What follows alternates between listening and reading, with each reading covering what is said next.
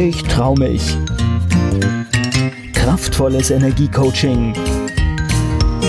Der Podcast von und mit Manuela Klasen. Hallo, schön, dass du da bist. Mein Podcast soll dich inspirieren, mutig deinen Weg zu gehen und noch selbstbewusster zu werden.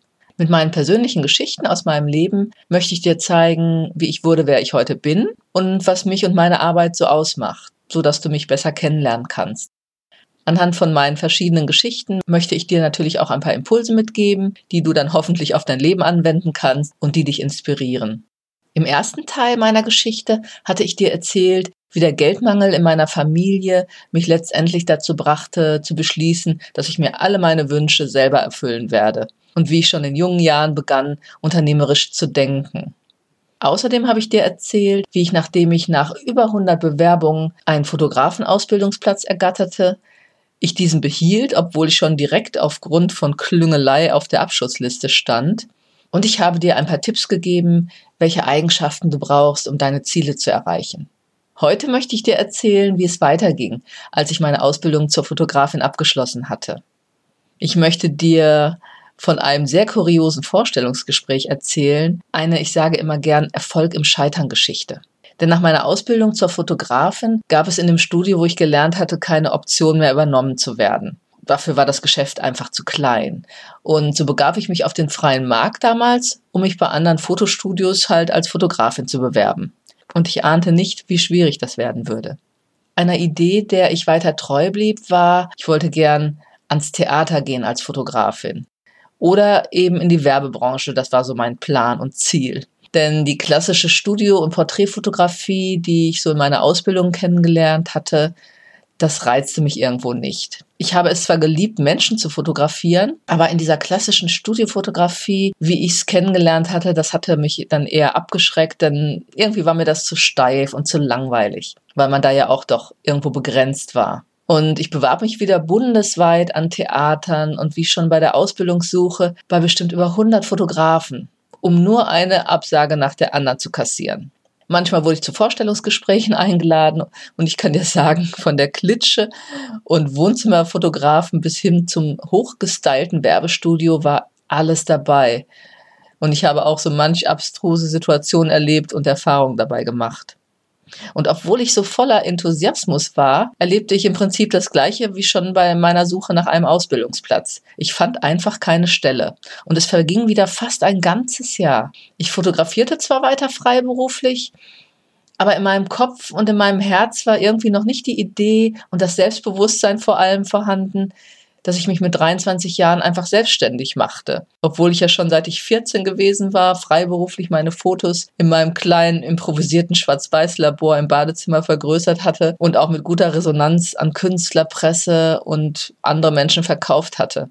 Aber die Zeit war irgendwo noch nicht reif für solche Gedanken. Also dieses Großdenken in Selbstständigkeit denken, das war halt irgendwie noch gar nicht vorstellbar. Und ich kam ja auch nicht aus so einem Hintergrund. Ich denke, solche Dinge spielen auch immer noch eine Rolle. Wenn ich jetzt vielleicht in einer Unternehmerfamilie gewesen wäre, wäre das wahrscheinlich anders gewesen. Aber ich blieb dran und ich bewarb mich weiter und weiter und ich wurde immer nur vertröstet. Und nach knapp einem Jahr begann das Arbeitsamt dann auch ein bisschen Druck zu machen. Ich machte mir natürlich aber auch selber Druck und dachte immer, hm, langsam muss mal was passieren. Und die Frage, die ich im Kopf bewegte, war, was gibt es denn noch, was der Fotografie ähnlich ist und was mich interessieren könnte? Und die Antwort, die dauerte eigentlich nicht lange, denn es war natürlich der Film und das Fernsehen, wo es eben auch um Geschichten, Bilder und Technik ging. Und so blätterte ich eines Tages mal, im, ich weiß es noch genau, im Berufsbeschreibungsblatt des Arbeitsamtes und fand die Erläuterung von Fernsehberufen. Und die fand ich richtig spannend und wie es immer so ist, wenn man seinen Fokus auf etwas richtet, sprang mir auch kurz darauf eines Tages eine Stellenausschreibung des ZDF in Mainz für Volontariate in verschiedenen Bereichen ins Auge. Und ohne lange zu überlegen, bewarb ich mich einfach und wurde auch tatsächlich zu einem Vorstellungsgespräch eingeladen. Und das Kuriose war, ich bekam zur gleichen Zeit noch ein anderes Angebot, bei einem Werbefotografen in Frankfurt mich vorzustellen. Also genau das, was ich eigentlich suchte. Und der Termin bei dem Werbefotografen, der lag auch nur wirklich so ein, zwei, drei Tage vor dem Vorstellungstermin beim ZDF. Also das war echt eine verrückte Sache.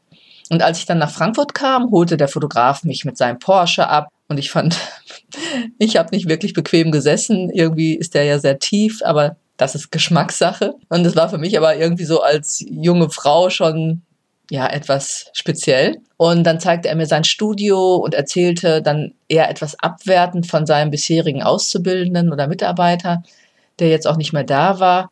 Und ich weiß nicht mehr, was es genau alles war, denn das Werbefotografie-Thema passte ja eigentlich und auch das Studio war schön. Aber der Mensch war mir irgendwo total unsympathisch. Wie er sich gab und wie er redete und auch wenn Frankfurt eine spannende Stadt war, ich habe mich irgendwie die ganze Zeit unwohl gefühlt mit diesem Menschen. Ich war angespannt und fühlte so wie eine Faust, die ich unwillkürlich in der Tasche gemacht hatte bei dem Gespräch. Er verabschiedete sich dann mit der Aussage, dass er mir in einigen Tagen Bescheid geben würde, weil er halt noch andere Bewerber hatte. Und dann kam wenig später das Vorstellungsgespräch beim ZDF. Und bisher kannte ich nur die Variante ich und der Chef.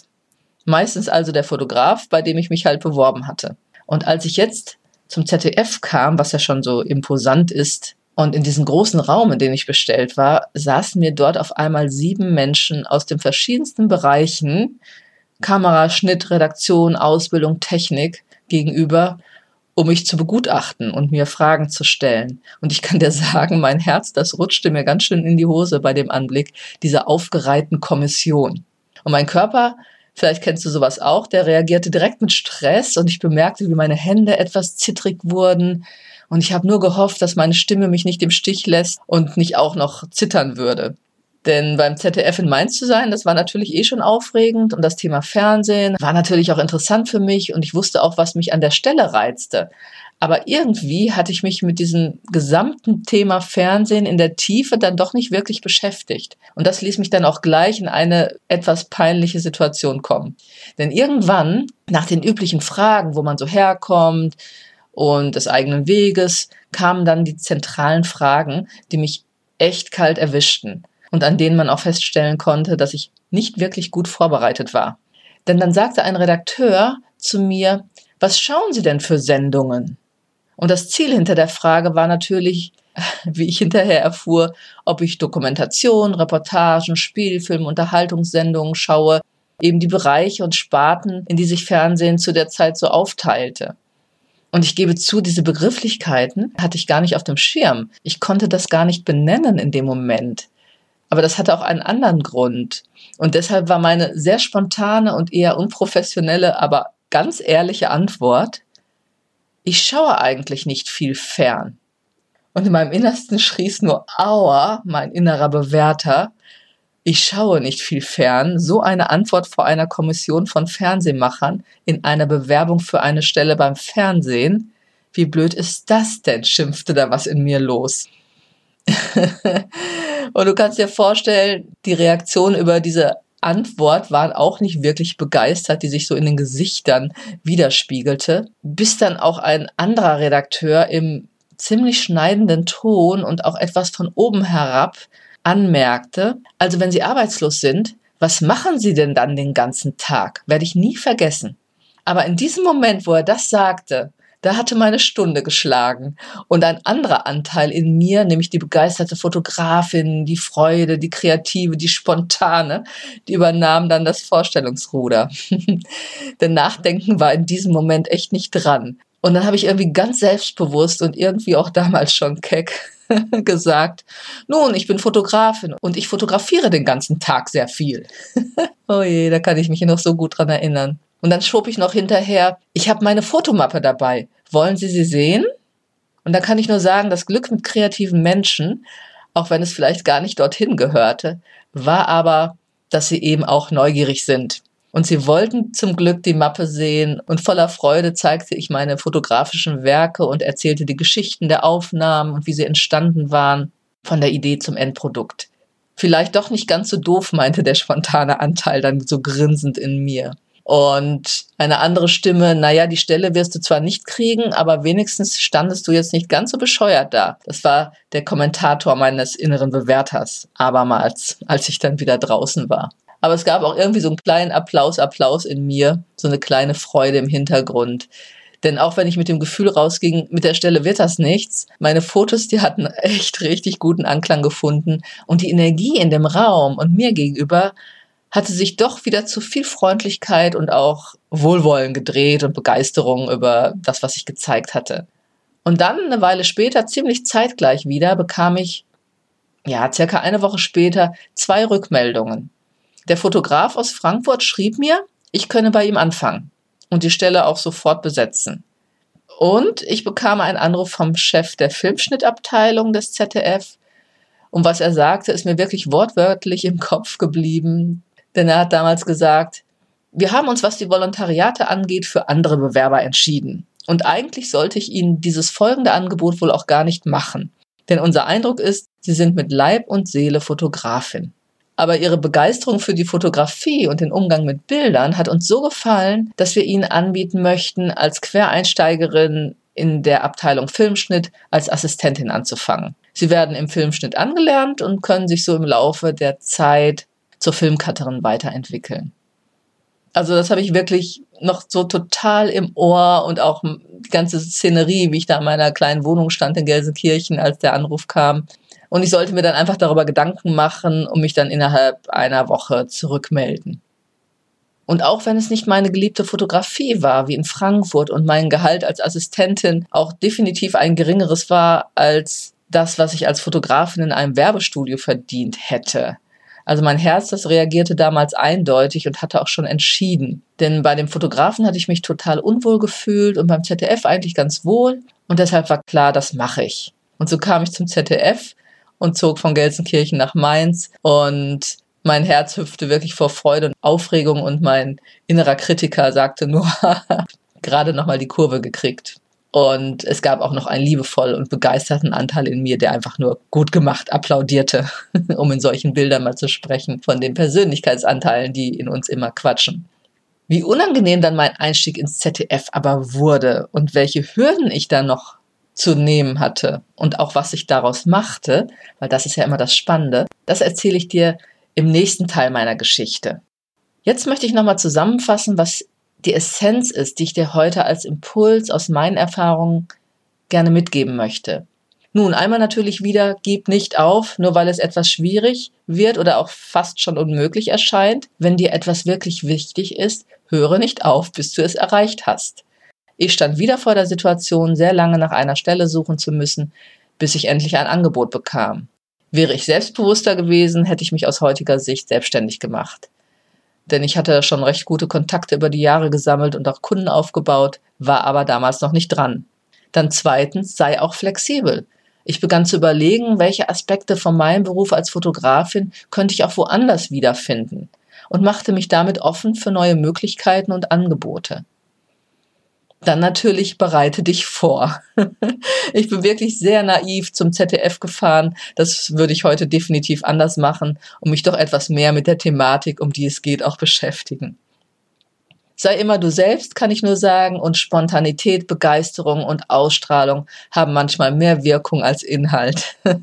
Meine Begeisterung für die Fotografie und mein spontaner Impuls, meine Fotos zeigen zu wollen, obwohl es gerade ja eher peinlich für mich gewesen war, machten letztendlich die Tür zu den Herzen dieser Fernsehmacher auf. Und dann noch sei neugierig und offen auf das Neue, was sich dir bietet. Auch wenn ich eigentlich Fotografin sein wollte, war ich halt trotzdem total offen und neugierig, einen neuen Bereich und auch einen neuen Beruf kennenzulernen und mich weiterzuentwickeln.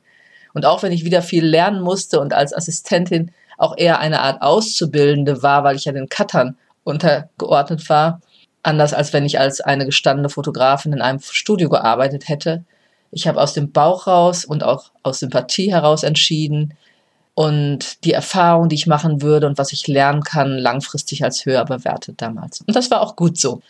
Ich hoffe, ich konnte dir mit dieser Geschichte aus meinem Leben ein paar Impulse mitgeben und dir Mut machen, deinen Weg zu finden und zu gehen. Ich freue mich, wenn du den Podcast abonnierst, weiterempfiehlst oder mit fünf Sternen bewertest. Gern kannst du dich auch auf meiner Homepage umschauen unter www.manuelaklasen.de, dir ein paar Gratisgeschenke herunterladen oder mit mir in Kontakt gehen. Ich freue mich über dein Feedback, habe eine gute Zeit, bis zum nächsten Podcast und Gedankenimpuls. Keck, ich trau mich. Kraftvolles Energiecoaching. Der Podcast von und mit Manuela Klasen.